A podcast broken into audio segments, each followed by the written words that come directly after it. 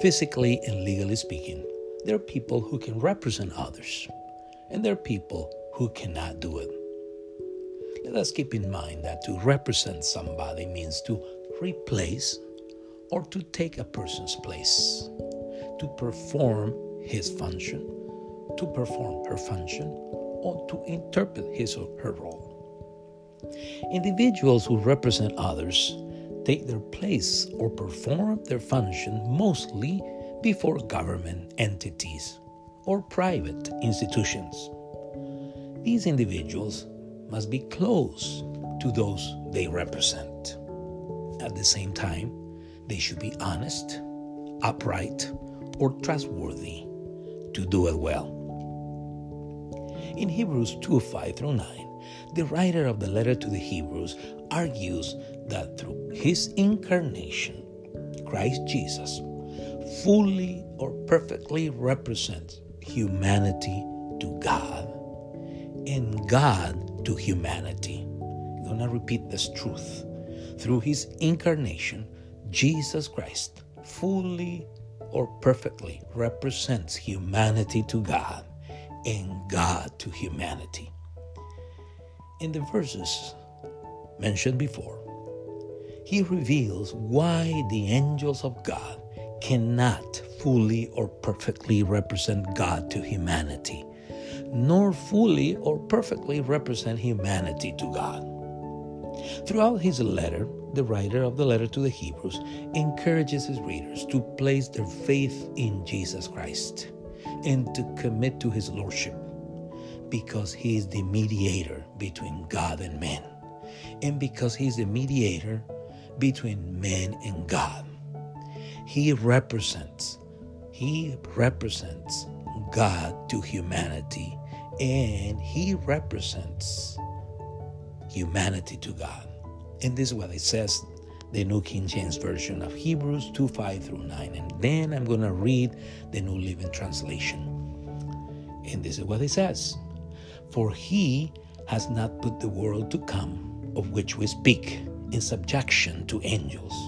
But one testifies in a certain place, saying, What is man that you are mindful of him? or the Son of Man that you take care of him. You have made him a little lower than the angels. You have crowned him with glory and honor, and set him over the works of your hands. You have put all things in subjection under his feet. For in that he put all in subjection under him, he left nothing that is not under his feet. For in that he will put all subjection under him. But now we do not yet see all things put under him, but we see Jesus, who was made little lower than angels, for the suffering of death crowned with glory and honor, that he, by the grace of God, might taste death for everyone. Now, this is the New Living Translation. And furthermore, it is not angels who will control the future world we are talking about. For in one place, the scriptures say that they're mere mortals that you should think about them, or a son of man that you should care of him. Yet for a little while you made them a little lower than the angels and crowned them with glory and honor. You gave them authority over all things now, when it says all things, it means nothing is left out. But we have not yet seen all things put under their authority. That we see is Jesus, who for a little while was given a position a little lower than the angels. And because he suffered death for us, he is now crowned with glory and honor. Yes, by God's grace, Jesus tasted death for everyone. As we examine the verses that we have read, we must understand that the writer of the letter to Hebrews, to the Hebrews, encourages his readers to maintain their confidence in Christ Jesus' redeeming work by reminding them that the rituals and sacrifices prescribed by the law were types or symbols of it. We must not forget that at this time, many of Christ Jesus' followers were descendants of the 12 tribes of Israel who were being persecuted for their faith in Jesus. This is, most of them were descendants of the 12 tribes of Israel, and they were being persecuted for their faith in Him. So it is not an accident that throughout his letter he would demonstrate that Christ Jesus was the fulfillment of all the Old Testament prophecies and that he was superior to all the Old Testament characters and rituals and even the heavenly beings like angels. For instance, in chapter 10, he declares that Jesus' sacrifice on the cross of Calvary was the fulfillment of all the Old Testament sacrifices. His sacrifice on the cross was superior to all the Old Testament sacrifices because these had to be repeated time after time. In contrast, his sacrifice was done once and for all. Likewise, the Old Testament sacrifices had a limited power. They, instead of cleansing people from their guilt, they reminded them of their guilt. In contrast, Jesus' sacrifice was and is still by far much more powerful. Jesus' sacrifice had and still has the power to cleanse people from all unrighteousness. As I told you before, in Hebrews 2 5 through 9, the writer of the letters to the Hebrews argues why the angels of God cannot fully or perfectly represent God to humanity.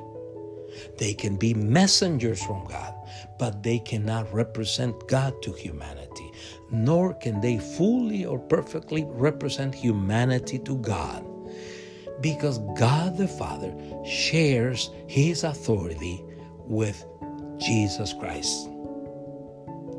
But he does not share his authority with the angels.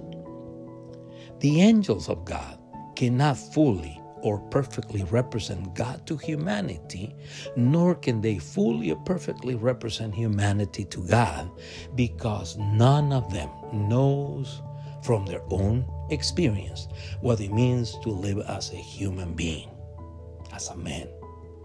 In contrast, through his incarnation, Jesus knows from his own experience what it means to live among men or what it means to live as a human being. That is, angels have powers that human beings do not have. In the Holy Scriptures, the writers describe angels using powers that human beings do not have. In Acts 12, 6 through 11, there is an example of it. And by the way, there are many examples. Here we go. And when Herod was about to bring him out, that night Peter was sleeping, bound with two chains between two soldiers, and the guards before the door were keeping the prison. Now behold, an angel of the Lord stood by him, and a light shone in the prison. And he struck Peter on the side and raised him up, saying, Arise quickly. And his chains fell off his hands. Then the angel said to him, Gird yourself and tie on your sandals. And so he did. And he said to him, Put on your garment and follow me. So he went out and followed him and did not know what was done by the angel was real, but thought he was seeing a vision. When they were past the first and the second guards posts, they came to the iron gate that leads to the city, which opened to them on its own accord. And they went out and went down one street, and immediately the angel departed from him.